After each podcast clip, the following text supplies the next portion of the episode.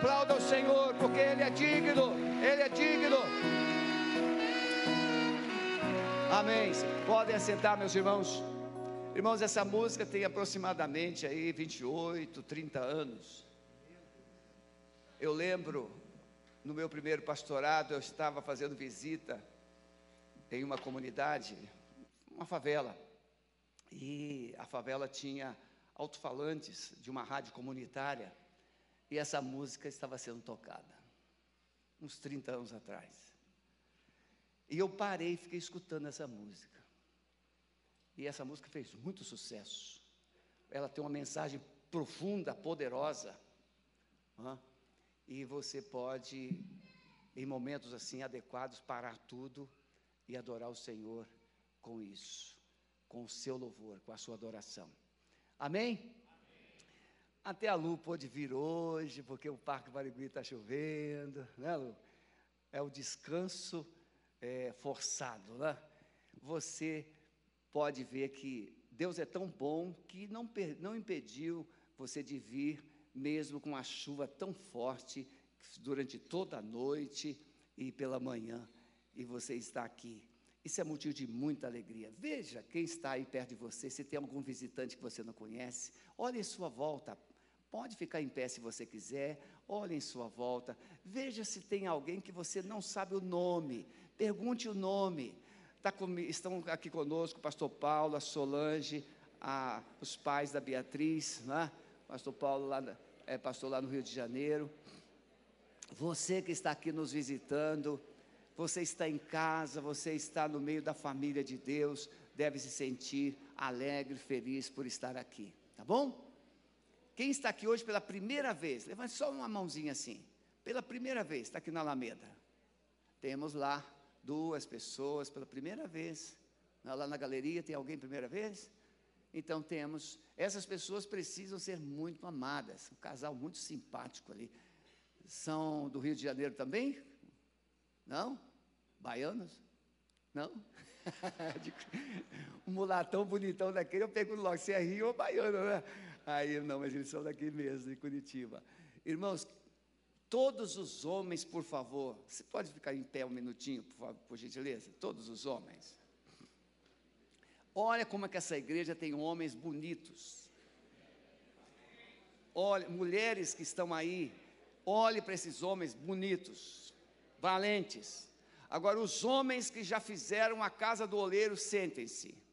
Só os que fizeram a casa do oleiro. Só os que fizeram. Quem não fez, permaneça em pé. Muito bem. Agora olhem para mim, por favor. Vocês que estão em pé. Vocês estão intimados. Celso, você está ouvindo? Vocês estão intimados no final do culto, passar lá no estande, fazer a inscrição para o retiro da casa do oleiro. Tá bom? Pode sentar. Por que, que eu estou falando isso? porque é você também. Lá eu estou te chegando, viu? Estou te enxergando. É.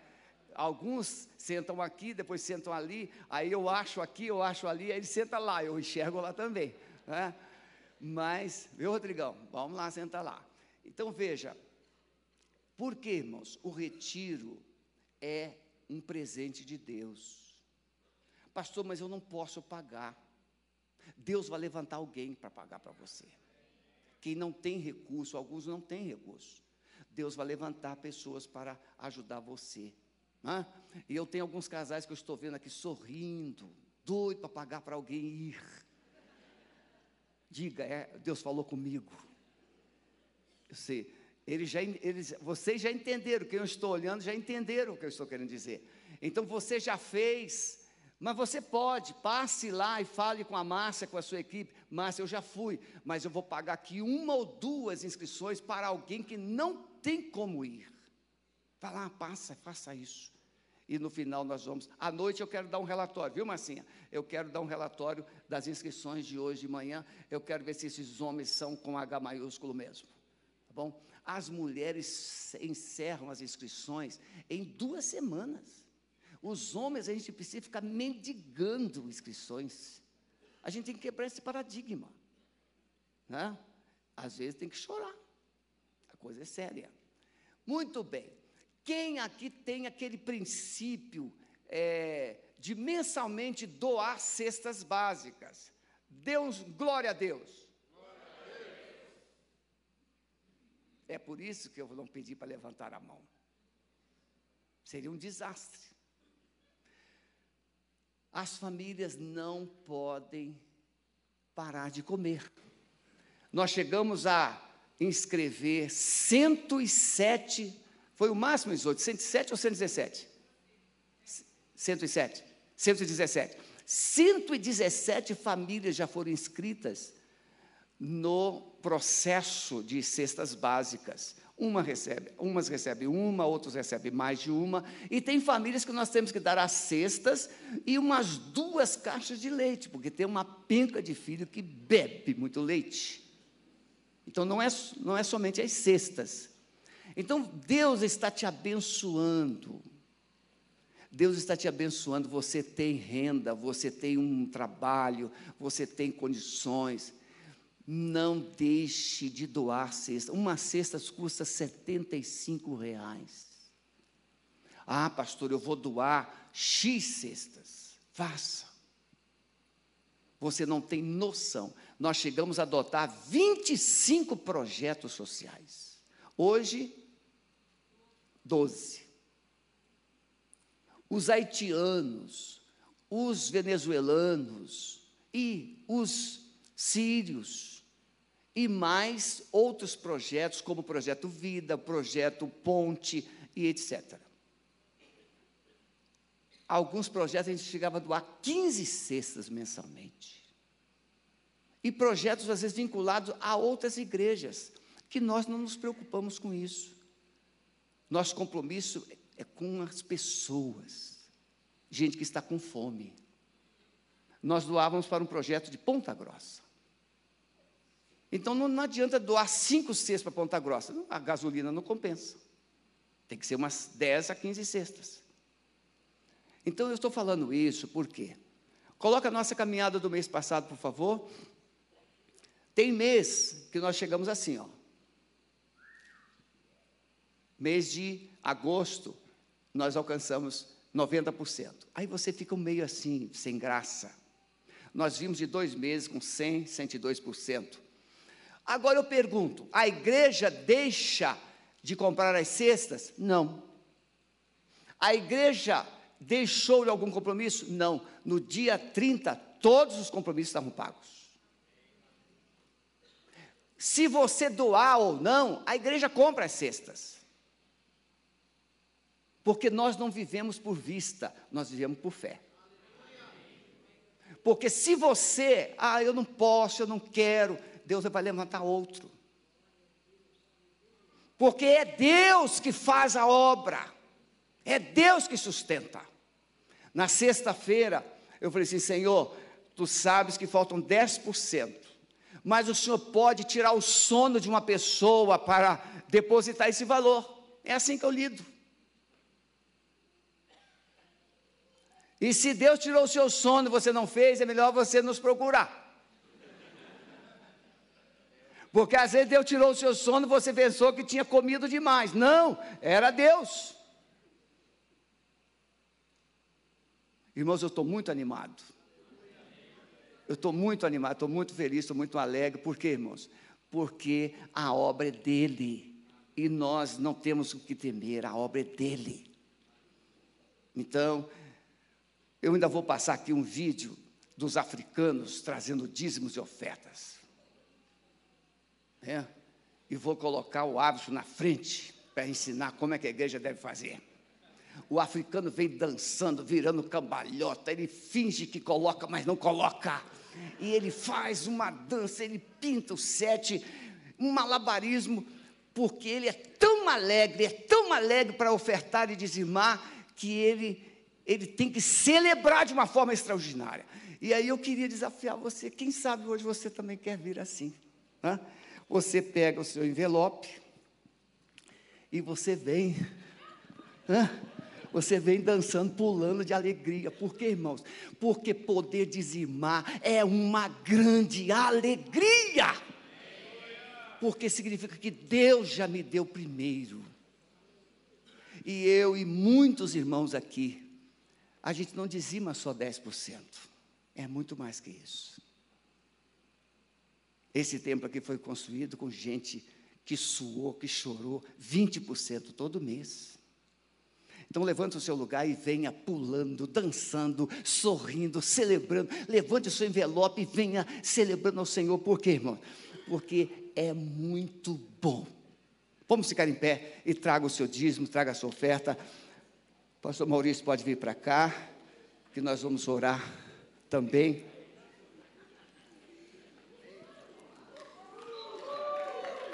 Olha aí. É isso aí, ó. Pode vir pulando, celebrando ao Senhor com alegria, porque é essa alegria. Paulo diz, não gemendo, nem por constrangimento, mas com alegria. Com alegria. É, não, é, os músicos não, não pegaram a ficha, não, é? não pegaram. Pois é, tem que ter ritmo. Os músicos não pegaram, os músicos pegaram o dízimo da música.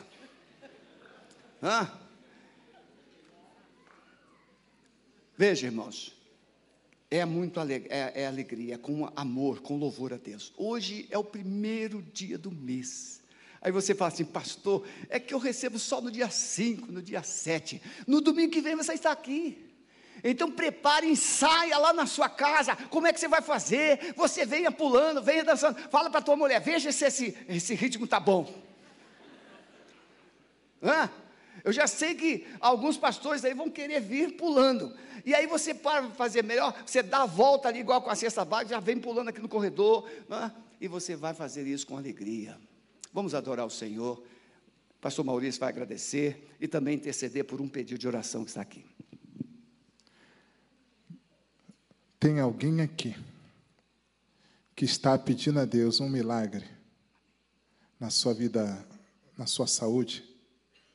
Tem alguém aqui? Chegue mais para cá, Milton. Alguém da intercessão aqui junto com Milton, por favor? Se coloca aqui junto com Milton, junto com a, com a nossa irmã aqui, por favor, intercessão. Fique aqui junto, se coloque ao lado. Sabe por quê? Quando nós oramos, nós temos que visualizar o que Deus quer fazer. E quando Jesus se apresentou para na ressurreição de Lázaro, ele mandou tirar a pedra. E eu quero agora que você fale, Senhor, Senhor, nós estamos tirando a pedra. Senhor, nós estamos tirando a pedra. Nós estamos tirando a pedra. Faça o teu milagre. Senhor, nós estamos tirando a pedra. Nós estamos tirando a pedra. Nós estamos tirando a pedra, Senhor. Nós estamos tirando a pedra, Senhor. Faça o teu milagre. Senhor, em nome de Jesus. Nós te reconhecemos, Pai. Nós reconhecemos o teu poder. Nós reconhecemos a tua soberania. Nós reconhecemos a nossa dependência do Senhor. Nós te agradecemos, Senhor porque o Senhor está presente aqui em nós e através de nós. O Senhor está presente aqui no meio da igreja para receber a honra, para receber a glória, para receber o louvor. O Senhor está presente, Senhor. Senhor, em nome de Jesus, todo impedimento, todo impedimento que que está impedindo ou que está tentando impedir a ação do Senhor neste lugar, de cura, de milagre, de transformação, Senhor Deus. Nós colocamos agora diante de Ti, nós estamos removendo a pedra, Senhor, e te pedimos, lança a Tua palavra agora, lança a Tua palavra de cura, a Tua palavra de libertação, a tua palavra, Senhor, é a tua palavra, é na autoridade do Senhor Jesus, a autoridade que Ele derramou sobre a igreja, autoridade, Senhor Deus, autoridade sobre as enfermidades, autoridade sobre os demônios, autoridade, Senhor, em nome de Jesus, nós clamamos por isso. Venha a nós, venha a nós nesta manhã, Senhor Deus, e visita-nos com o sobrenatural do Senhor, para a glória do Teu nome, Senhor. Nós te honramos pelos dízimos e pelas ofertas. Nós te honramos, Senhor Deus, porque o Senhor tem dado primeiro a nós. O Senhor tem nos sustentado cada dia do ano, cada dia de cada mês, cada semana.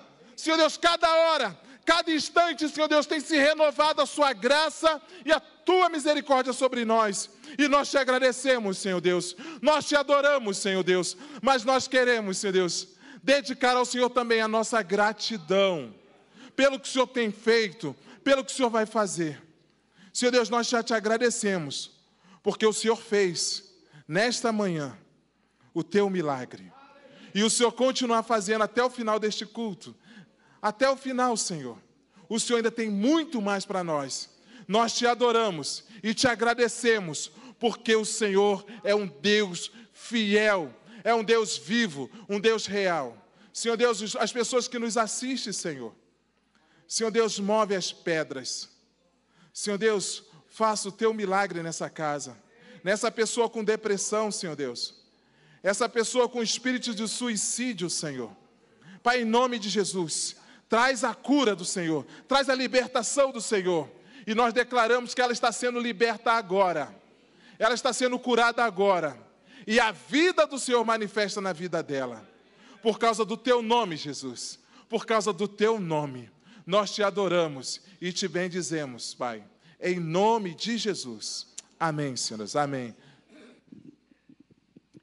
Podem voltar para os lugares. Deus abençoe. Podem assentar.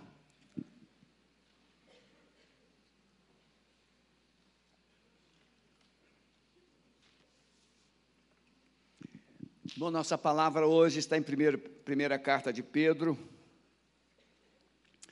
versos de 3, 3 a 12.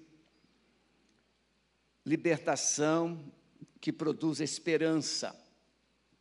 O apóstolo Pedro possivelmente morreu nesse contexto, logo após escrever essa carta a perseguição muito forte. Nero odiava os crentes, uma perseguição que estava vindo de fora para dentro da igreja. Opressão, perda de bens, vendo filhos sendo mortos, bens confiscados, propriedades perdidas. Era um tempo que não podia nem respirar direito não se tinha liberdade para nada. Os cristãos perderam o direito de transitar, de se identificar, e muitos foram morar em catacumbas, muitos tiveram que fugir para outros países, e Pedro escreve essa palavra encorajando a igreja a enfrentar os problemas, as pressões, as perseguições, as tribulações que vinham de fora para dentro. Muitas vezes nós, nós enfrentamos problemas dentro de nós e são difíceis, mas temos muitas coisas que vêm de fora, pressões que vêm de fora. Paulo também fala sobre isso aos Coríntios. E nós, como igreja, temos vivido esse momento também, e a nossa palavra, à noite também vou pregar nesse mesmo tema. A nossa palavra vem para encorajar você a não olhar o que está vindo, mas olhar o que está prometido. Tem coisas que você não está vendo, mas foi prometido. Por exemplo, eis que estou convosco todos os dias. Você não vê Deus, mas Ele está aí.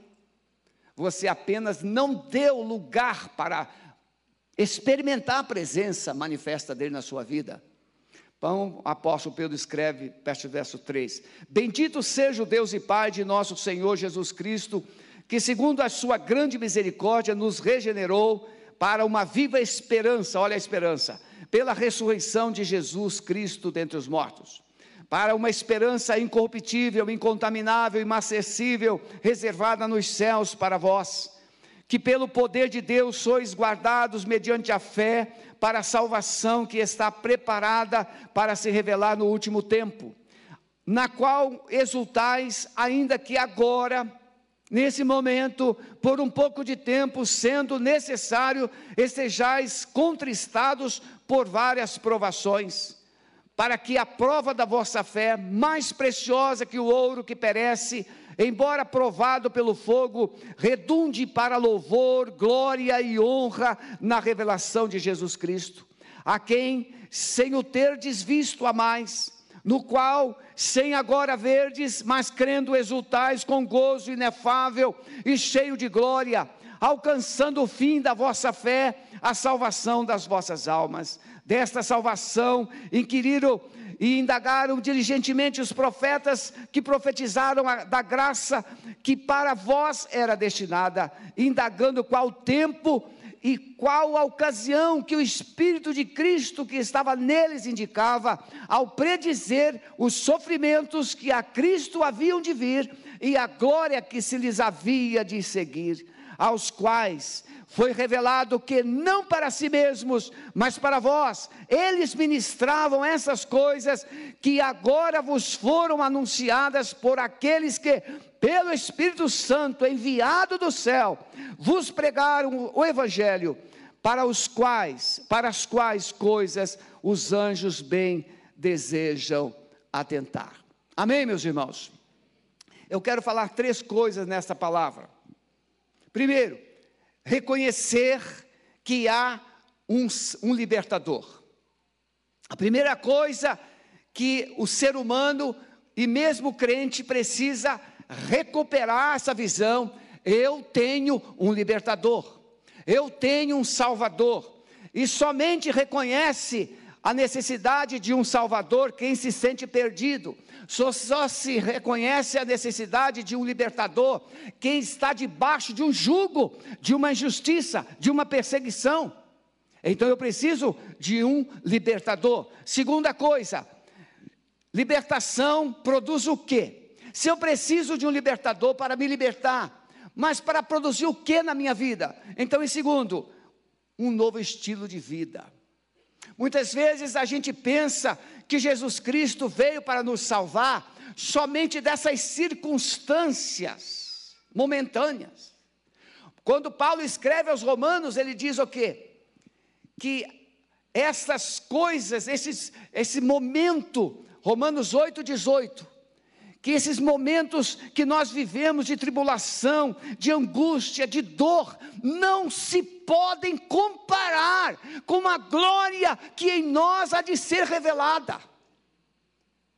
Nós estamos ciscando como pintinhos do quintal, estamos ciscando como pintinhos no nosso terreiro e esquecendo que nós temos que viver nas alturas.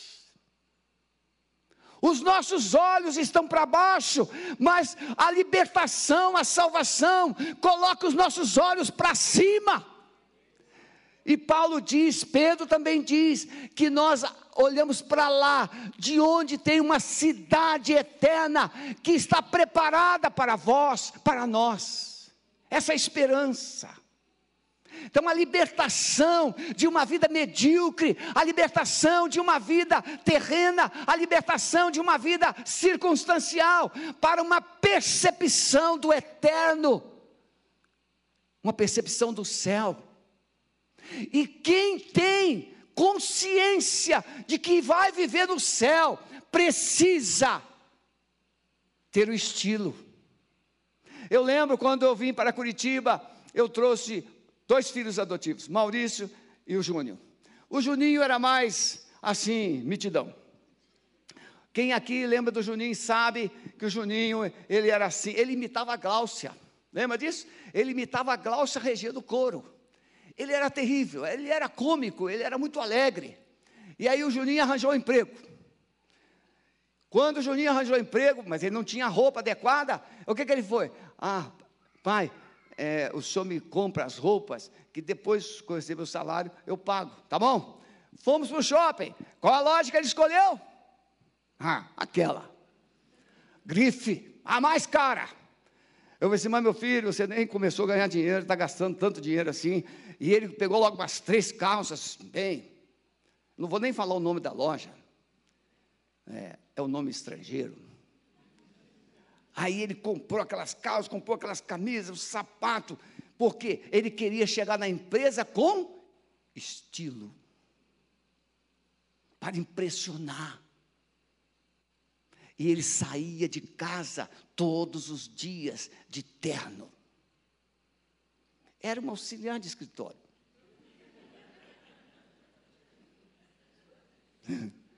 Você tinha que ver, parecia que ele era o chefe do escritório. Ele de terno. Cheiroso. É, não era coisa fácil, mas ele saía cheiroso. E ele saía. Estilo. Por que, que para impressionar o patrão? Por que, que para impressionar os colegas de trabalho? Por que para impressionar uma situação que nós queremos ganhar, conquistar? A gente tem estilo. Alguém vai fazer entrevista de emprego com uma roupa meia boca? Você vai num casamento com uma roupa meia boca? As mulheres que o digam? Quando não podem comprar, alugam. Bem, é bem verdade que roupa alugada, todo mundo sabe que é alugada. Mas você aluga, aluga até sapato, aluga até carro. E aparece lá com um carro que todo mundo sabe que não é seu, mas você chegou com estilo. Para impressionar. Você precisa ter essa mesma perspectiva de viver aqui. De que forma que estilo Deus espera de nós, igreja, aqui, que nos aprova a viver lá?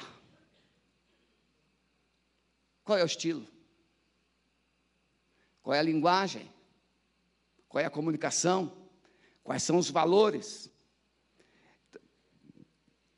Terceira coisa que você vai ouvir nessa mensagem, não sei se vai ouvir agora de manhã, é que libertação produz consciência de que um dia nós teremos que comparecer diante do tribunal de Cristo. Hã? Vou voltar ao Juninho. O Juninho, ele veio, era muito amigo do João, tive que transferir o João de escola por causa dele. Pense, ele era perturbado. Ele não foi assassinado por um tris. Os caras pararam uma Kombi em frente à casa dele. Ele estava no muro. Os caras saíram tudo armado. E iam matar, confundir ele com outro. Bem, acho que confundiram. É melhor a gente acreditar nisso, né? E aí sai tudo armado, você vai, se ajoelha aí, vamos te matar, vamos te matar, vamos te matar. E aí, de repente, sai uma pessoa e diz: Não, não é esse não. E ele ficou ali, não teve força nem para se levantar, rendido. Foi nesse contexto que nós pedimos os pais dele para trazê-lo conosco. Uma alma penada que tinha sido condenada a morrer e nós trouxemos ele como filho. E aí ele começou a chegar quatro horas da manhã, bêbado.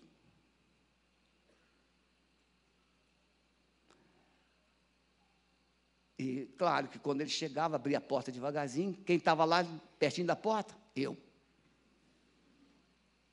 Senta aí. Vamos conversar. Uma, duas, três, quatro. Na quarta eu falei assim: eu não te trouxe para cá para você mudar de endereço. Eu trouxe para cá para você mudar de vida. Ou você muda de vida, ou você volta. Ele voltou. Você está pensando que você vai chegar na porta do céu e a porta não tem nem porteiro? Você está pensando que é assim? Não. Primeiro, que não é com esse corpo que você vai chegar lá. E o corpo que você vai receber, não é você que vai providenciar, é Ele. Você vai receber um corpo novo, você vai receber vestes novas, mas essas vestes, elas serão proporcionais ou proporcional ao que você viveu aqui. Porque há uma palavra prometida: Vinde benditos do meu Pai. Possui por herança o reino que você está preparada. Mas há uma outra: apartai-vos de, de mim, malditos, para o fogo eterno preparado para o diabo e seus anjos. Tem duas palavras prometidas. É você que escolhe. Aliás, aqui nesta igreja, você escolhe o final. Para onde você quer ir ou viver. Então veja, a nossa palavra vai considerar isso. E eu gostaria de compartilhar pelo menos uma parte dela com você, depois de tudo que Pedro fala. Então, a primeira, reconhecer que temos um libertador, digno de confiança. Irmãos, a coisa mais maravilhosa que existe é quando nós sabemos que Jesus cura, que Jesus liberta, que Jesus transforma, que Jesus abençoa a nossa vida. Isso é maravilhoso. Mas que tipo de Liberto eu sou para o meu libertador. Ele é digno de confiança. O apóstolo Pedro diz: Bendito Deus e Pai de nosso Senhor Jesus Cristo, o qual nos regenerou. O nosso libertador, ele não dá um banho na gente e no dia seguinte tem que tomar outro banho, não. Ele te torna uma nova criatura. Regenerar significa você ser uma nova pessoa, uma nova criatura, uma, ter uma nova mente, um novo coração, um novo pensamento, novos desejos, visão nova, tudo novo. E digno de confiança, podemos confiar nele. Como é bom e como é fácil a gente confiar no libertador quando as circunstâncias são desfavoráveis a nós. Mas como é difícil confiar no libertador quando as, as condições são favoráveis a nós. Quando nós temos o controle. Você está com um carro novo. Você está numa rodovia, meia-noite. E você, é o carrão, esse carrão e carrão, mas carro novo também dá problema. Você já viu, carro novo tem um problema chamado pane elétrica. E se ele der esse problema, apaga tudo. E não tem ninguém senão alguém técnico da própria empresa para dar um jeito. Porque foi uma pane. Não tem jeito. Aí o carro, meia-noite, na rodovia, pum, parou tudo. Aí você, ah, meu Deus. Você viu? Essa é a primeira. Pode ser um ateu. Na mesma hora, ah meu Deus, como é que eu vou fazer? E se for então numa rodovia próximo de um bairro, de uma cidade, de um lugar perigoso? Meu Deus, manda os teus anjos para aqui. Mas antes você estava no controle. Você estava no seu carrão. E você era um bonitão, uma bonitona, estava tudo jóia. Até você perder o controle. Sabe quando é que você chama Jesus de libertador e você confia nele? Quando você está nu. Quando você está falido. Quando você se sente perdido. Sem nada. E isso não significa materialmente só. É muito mais que isso. Então a pergunta é: quem é esse Jesus? Porque se eu preciso de um libertador e ele é digno de confiança, quem é esse Jesus? Quem é? Esse Jesus é Deus.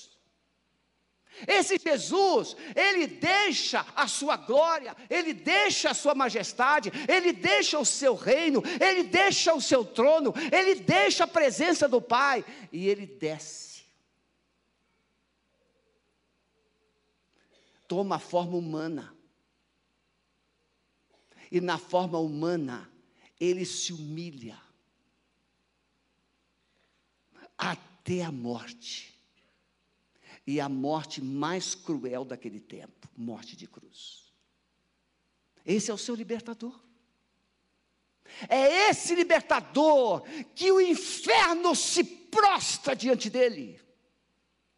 É esse libertador que, quando ele se apresenta, os demônios se colocam de joelhos, como o endemoniado gadareno. Bem sabemos quem é o Santo de Deus.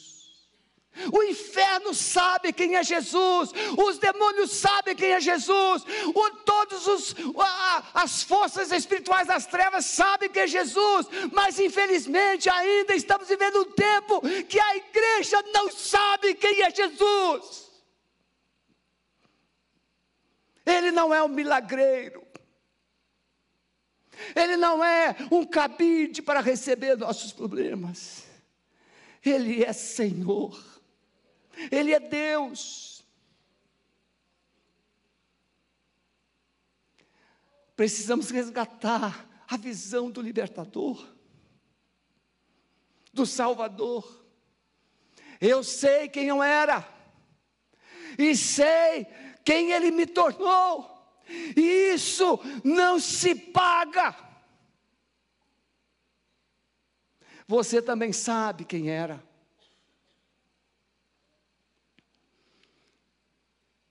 Jesus, para ele se tornar o libertador, o salvador, ele precisou fazer tudo isso, mas ele foi para o túmulo.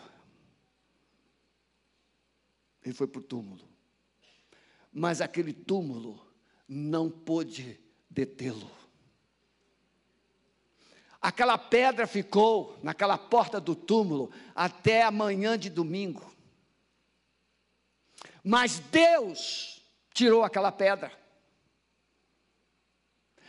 a Bíblia diz em Efésios, capítulo 1, que o mesmo Espírito que ressuscitou Jesus dentre os mortos está em mim e está em você, o mesmo Espírito.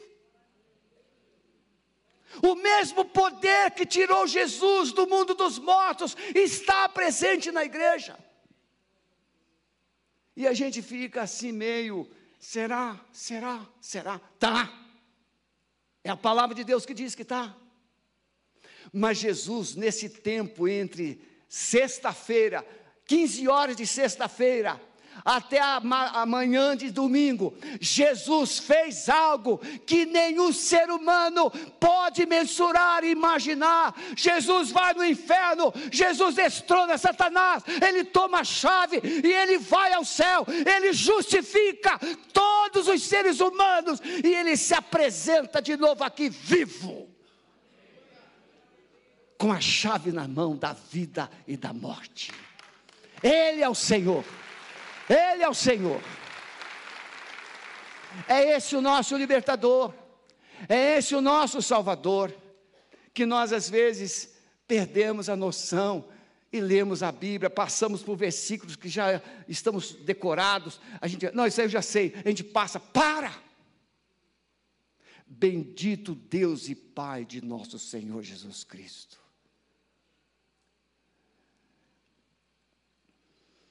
Antes de olhar as circunstâncias que vivemos, as nossas lutas, as nossas dores, precisamos, irmãos, voltar a olhar para cima, olhar para os céus.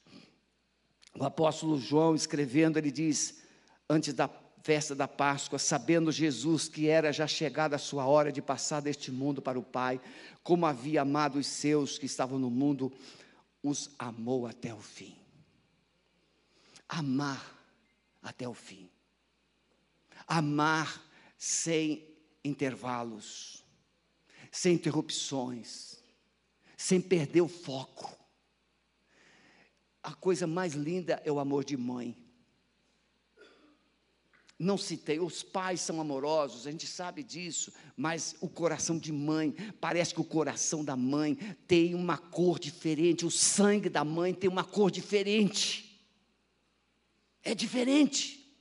E é tão verdade isso, que quando Isaías escreve o capítulo 49, ele diz: pode a, a, uma mãe esquecer-se do seu filho que cria, que mama, pode uma mãe esquecer? Ainda que ela venha se esquecer, eu, diz o Senhor, não me esquecerei de ti. Porque é quase impossível. A gente sabe que hoje o amor está esfriando, esfriando, esfriando. E tem muitas mães que estão jogando seus filhos no lixo. Mas a Bíblia mostra que, ainda que essa mãe te abandone, Deus, o seu libertador, o seu salvador, não te abandona. Por isso você precisa redirecionar sua fé. Não podemos viver dominado pelas circunstâncias. Não podemos. O que significa, irmãos, crer em Jesus? O que significa crer em Jesus? Acreditar, saber que tudo isso que a Bíblia diz é verdade. O que significa crer em Jesus?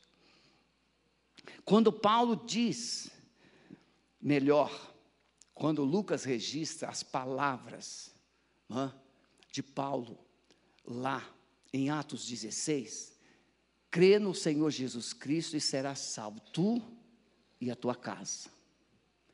O que é que Paulo estava dizendo? O que é crer em Jesus? Saber que Jesus é Deus muda a vida de alguém? Podem responder. Muda? Não. Você pode segurar o remédio mais poderoso que vai curar você, mas se você não administrá-lo na sua vida, ele não vai fazer efeito. Jesus só faz efeito do lado de dentro da sua vida, ele não faz efeito do lado de fora. Quando Jesus, quando escreve, o João escreve Apocalipse, ele fala: Eis que estou à porta e bato. É Jesus falando. E Jesus está falando para uma igreja. Apocalipse 3:20. Eis que estou à porta e bato. Quem ouvir e abrir, eu entrarei.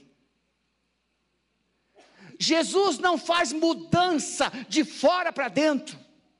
Jesus faz mudança de dentro para fora. Então, primeiro, ele precisa ser Senhor dentro de você. Controlar suas emoções, controlar seus pensamentos, controlar seus desejos, purificar seus olhos. E aí, você vai poder dizer assim: Eu creio em Jesus. Policarpo, quando ele foi preso, foi o último mártir do cristianismo primitivo, pastor de Esmirna.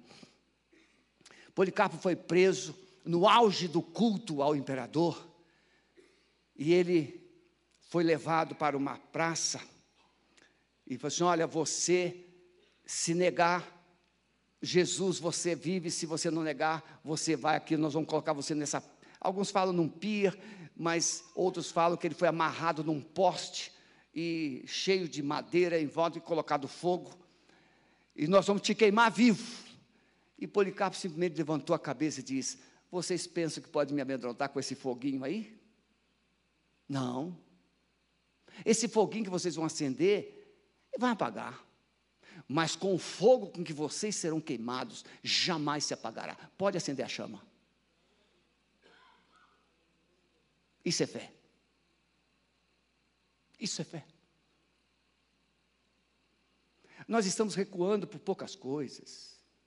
Nós estamos voltando atrás por poucas coisas. Nós estamos mudando nossos conceitos por pouca coisa. Uma pessoa me procurou e disse: Pastor, eu estou pensando em me candidatar a vereador de Curitiba. O que, o senhor acha? Eu disse: Eu não acho nada. É você que tem que achar. Se você entende que tem um coração preparado para dizer não quando as coisas forem não, você pode candidatar. Mas se você vai ficar na meia boca diante das circunstâncias, é melhor você ficar longe desse negócio. Mas não sou eu que vou dizer, é você. É isso, irmãos. Fé em Jesus é saber que não é mais você que dá a última palavra, é Ele. Não é você que controla, é Ele. Não é você que manda, é Ele. Não é para você, é para Ele. Isso é fé. Jesus questionou os discípulos, perguntando: Quem diz os homens que eu sou? E nós sabemos dizer assim, nós temos hoje uma igreja bem teóloga. Ah, Jesus, Jesus, Jesus. Não, eu quero ver a sua fé como estilo, é comportamento. Eu quero ver sua fé é nas renúncias. Eu quero ver sua fé é aqui na língua. O que tem de gente bocudo nas igrejas? Gente que fala demais. Gente que fala que o Espírito Santo, eu escrevi um editorial essa semana para o mês de outubro, que devo falar sobre ele no primeiro domingo de outubro. Quando o Espírito Santo dirige a igreja. E eu faço uma abordagem de todo o processo, desde a promessa de Jesus em João 16, 7, quando Jesus disse: Se eu não for, o Espírito Santo não virá, até o Espírito Santo presente na igreja, capacitar, dirigir fazer maravilhas. E a pergunta é: a igreja está preparada para ouvir o Espírito Santo? Porque nós, às vezes, achamos que podemos dar uma mãozinha. Quem aqui já viu, é, quem foi mais do interior, né, Paulo? Pessoal mais assim, é, vê o pintinho nascer. O pintinho está piando dentro do ovo. E o ovo não quebra. O que, que dá vontade de fazer? Dá uma mãozinha para o pintinho. Aí o pintinho quebra. Um pedacinho da casca, mas ele não sai. E você pegar esse ovinho para ajudar a descascar. A gente sabe o que pode acontecer. Tudo tem um processo, tudo tem uma lei natural. Aquele pintinho tem que sair daquela casca sozinho. Ele tem que exercer o seu impulso, sua força, seu desejo de viver, a nova vida romper. Mas quantas vezes a gente foi lá para ajudar a tirar? Aí fica aquele pintinho magoado, minguado, ridículo. Não, não, desenvolve. A borboleta, se você fizer isso, ela não voa nunca. Muitas vezes, as circunstâncias que Deus coloca na nossa vida é para nos ensinar a voar. E é nessa visão que Isaías diz: os que esperam no Senhor, os que confiam no Senhor, subirão como águias. Então, quem é Jesus?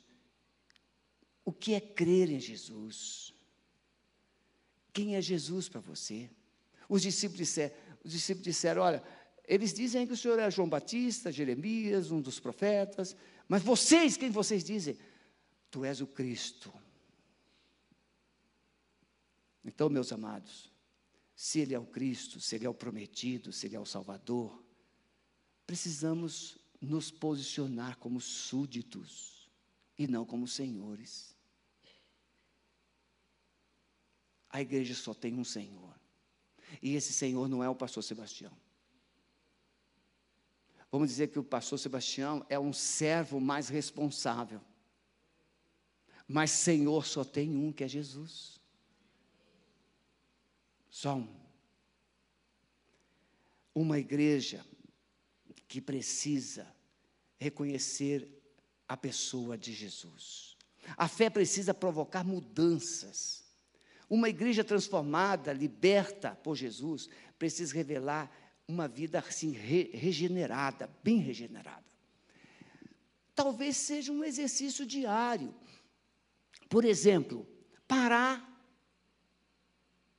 no mínimo uma vez por semana, parar tudo, sozinho com Deus, assim: de onde eu vim? Quem era eu? Que vida eu vivia? Como era o meu coração? Como, Quais pensamentos eu tinha? Quais conceitos? O que, era, o que era valoroso, o que tinha valor e o que não tinha para mim antes de eu conhecer Jesus? Faz essa primeira pergunta. Segundo, aí eu conheci Jesus e eu digo que aceitei a Jesus. Aí vem a segunda pergunta: o que é que mudou após eu professar Jesus como meu Senhor e Salvador, meu libertador? O que é que mudou? Meu pensamento, meus pensamentos mudaram? Minha comunicação, minha voz, minha fala mudou?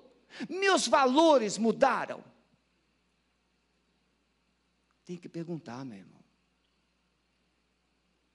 Tem que perguntar. Por quê? Porque se Jesus transforma, mas você continua vivendo do mesmo jeito, ele transformou o quê? Isso é utopia. Ah, ele me deu uma esperança da vida eterna. Com todo respeito, bobagem.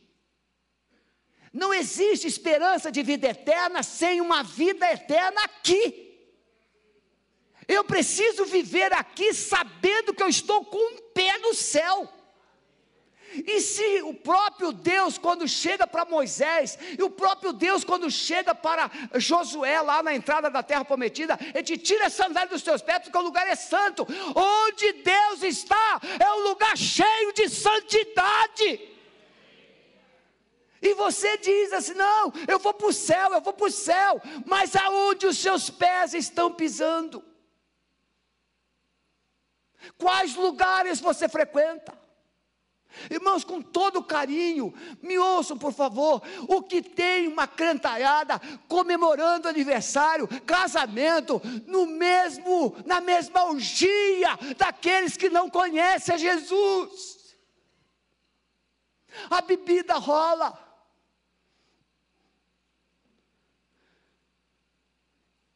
Muita gente vai sair das igrejas decepcionadas com Deus. As igrejas estão negociando a fé. É a igreja que dá, é a igreja que tem uma boa palavra, é a igreja que cura, é a igreja, é a igreja, é a igreja. Não, irmãos, a igreja tem um cabeça, e esse cabeça é Jesus, ele é o libertador, ele é o salvador, e ele pagou caro por isso. Não podemos brincar. Eu vou chegar um dia lá na presença dele, e a Bíblia diz que eu terei que dar conta de vocês.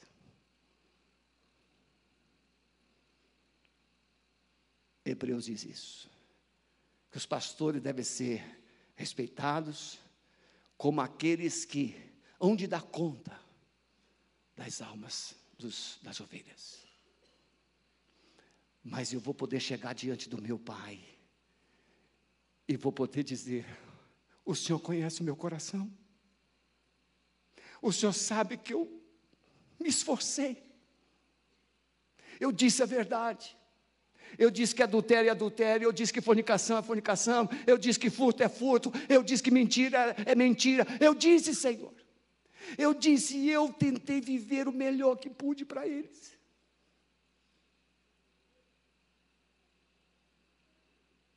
Meus irmãos, possivelmente, com a graça de Deus, em junho do ano que vem eu não serei mais o pastor de vocês. Mas eu vou continuar como membro dessa igreja. Mas eu vou poder olhar nos olhos de vocês, todas as vezes que eu encontrar vocês. E eu vou poder dizer: Eu te ensinei. Eu te ensinei. Eu te amei até o fim. Tem gente aqui que não merece amor. Tem gente aqui que merece uma coça. Estou falando sério. Tem alguns crentes que merecem uma esfrega. Mas a gente chora junto, a gente ama junto. A gente perdoa, a gente anda a segunda milha, a terceira milha, a gente ajuda, faz de tudo, como diz um provérbio vulgar, faz das tripas o coração. Mas naquele dia, e essa que eu vou continuar à noite, naquele dia, eu vou comparecer diante do meu Deus e vou dizer assim: o Aldo, o Maurício, o Marcelo, o Avison, o Marco, o Almir, eu vou dizer o nome. Muitas vezes nós pastores nós podemos olhar nos olhos das ovelhas e a gente conhece o passado, o presente, mas a gente não sabe que futuro aquela ovelha tem. Por causa do estilo de vida, por causa das escolhas. E aí, irmãos, eu termino perguntando: quer ver? Muita gente tem dificuldade de ofertar, dizimar. Mas nós não temos dificuldade de comprar casa, nós não temos dificuldade de comprar carro, nós não temos dificuldade de ir lá no shopping e comprar aquela roupa, aquele calçado que a gente quer. Gente não tem dificuldade com isso. Porque nós gostamos dessas coisas. Agora, quanto você gosta de Deus? Quanto você ama a Deus? Por isso eu não tenho dificuldade de dizimar. Não tenho. Primeiro, como Davi disse, o Senhor, tudo que temos foi o Senhor que nos deu. E da tua mão tu damos. Nem você é seu. Nem você. Na sexta-feira eu trouxe aqui o rapaz que trabalha no açougue ali, no final da rua aqui. Baixinho, eu chamo ele de baixinho. Eu cheguei lá no açougue, eles, ninguém me chama de Sebastião, é pastor, pastor é um desastre, não tem nome. Pastor, pastor, aí todo mundo já fica ligado. Às vezes funciona bem, às vezes funciona bem. Eu estava na fila, fui lá pegar, tinha encomendado uns 3,5 kg de costelinha de porco para fazer para minha família no domingo, uns dois domingos atrás. Aí cheguei lá, ah, pastor, vou lá pegar. Aí veio né, a embalagem assim, muito bonitinha, foi ele que fez, o baixinho, tudo arrumadinho, já vem com a etiqueta do custo colocou assim. Aí tinha um rapaz na frente, eu não pode passar, que eu vou ter que esperar. Aí, nisso, quando eu fui pagar, a moça falou assim: Não, pastor, aquele rapaz que estava aqui na, na fila já pagou para o senhor. Às vezes funciona bem. Porque ela falou assim: Ó, oh, pastor, a sua carne é essa daqui. Eu falei assim: Pode deixar, eu vou aguardar. O rapaz pagou, um tal de Fernando. Aí eu perguntei, não sabia o nome dele, fui ah, é o Fernando, pastor. Aí lá o motociclista. Talvez até conheça ele daqui. E aí eu fui atrás dele falei, senhor Fernando, você me constrangeu. Que isso, pastor? O senhor abençoa tanta gente, deixa eu abençoar o senhor. Aí pagou a carne. Mas pastor não tem nome. E aí lá todo mundo, pastor, pastor, pastor. E às vezes fica um peso, porque pastor. Aí se você comprou muita carne, esse pastor é carnal.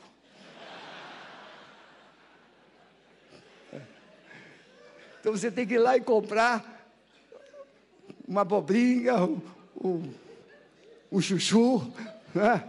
pastor aí é espiritual, só no jejum de Daniel. Mas aí, ele, aí o baixinho, quando ele foi me dar a minha encomenda, ele me chamou, pastor, eu preciso falar com o senhor, ele me levou lá para fora. Pastor, vou fazer um exame eu estou com um suspeito de um problema no pulmão. Aí orei por ele, ele chorou, orei. Quando chegou agora, na sexta-feira, minha família almoça lá em casa, a gente, aí vou lá comprar uma carne melhor. Aí chamei, baixinho, aí o resultado do exame. É, deu câncer no pulmão. Aí levei ele lá para fora, choramos juntos, oramos. E falei assim: você vai hoje no culto de libertação. E nós vamos orar por você. Ele veio aqui, nós ungimos, oramos, clamamos a Deus. As pessoas estão olhando para nós. E o que é que elas estão encontrando? Há um carro, um traje bonito, uma posição social, Mas um dia essas pessoas vão para a eternidade. E o que é que você deu para elas para a eternidade? É isso que nós vamos prestar contas. Eternidade. Baixa a sua cabeça.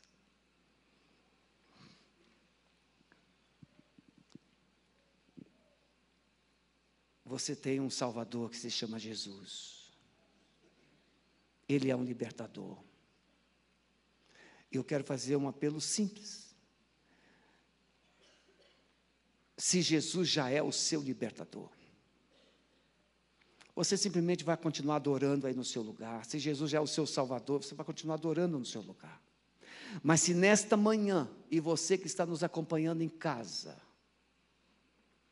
se nesta manhã você ainda não tem Jesus como seu libertador, como seu salvador, como Senhor da sua vida, saia do seu lugar e venha aqui à frente, eu quero orar por você.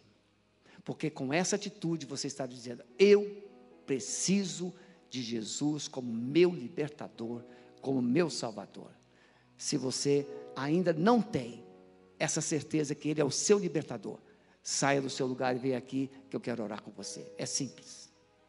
Em nome de Jesus. Você não tem certeza da salvação, não tem certeza de que vai para o céu, e nem tem pensado nisso. Pode vir. Não espere o outro vir primeiro, é você, é você se há alguém aqui que não tem essa certeza de salvação, mas precisa, você que está na galeria, pode vir aqui, eu espero você, em nome de Jesus. Jesus veio para nos libertar, para nos salvar. Todos estão salvos? Tem certeza disso? Então vamos ficar em pé.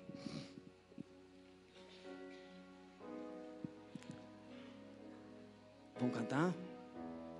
Vamos cantar a primeira parte dessa música e vamos orar.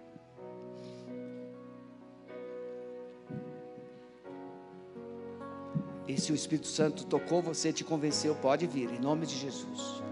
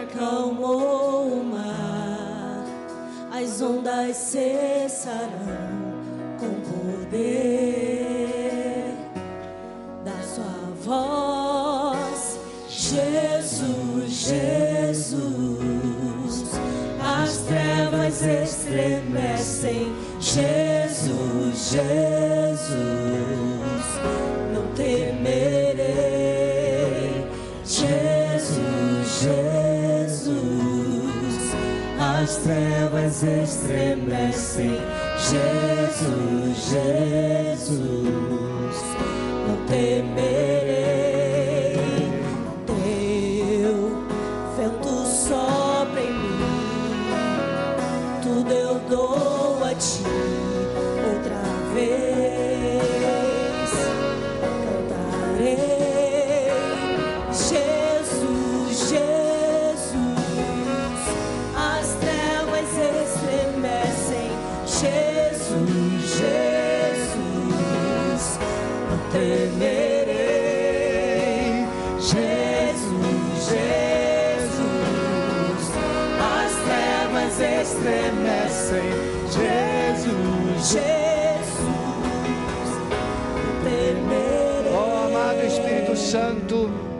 Nós nos dobramos diante de Ti e reconhecemos que Jesus é o único Deus verdadeiro, é o único Senhor, é o único Salvador, é o único que morreu por nós, é o único que ressuscitou, e é o único que voltará para nos levar para junto de Ti mesmo. Por isso, traz sobre a tua igreja o temor que ela precisa para viver neste tempo os teus princípios, os teus propósitos, para trazer e traduzir para este tempo a esperança que o Senhor um dia colocou dentro de nós. Abençoe a tua igreja, Senhor. Renova, fortalece, encoraja, sustenta, guarda a tua igreja. Livra-nos do mal. Leva-nos agora em paz para casa que o amor de Deus, o nosso Pai, a graça maravilhosa de Jesus Cristo, Filho, e as consolações eternas do amado Espírito Santo, seja com a sua vida com a sua casa e com todo o povo de Deus espalhado em toda a terra, agora e para sempre. Amém. Deus abençoe. Vão em paz, nome de Jesus.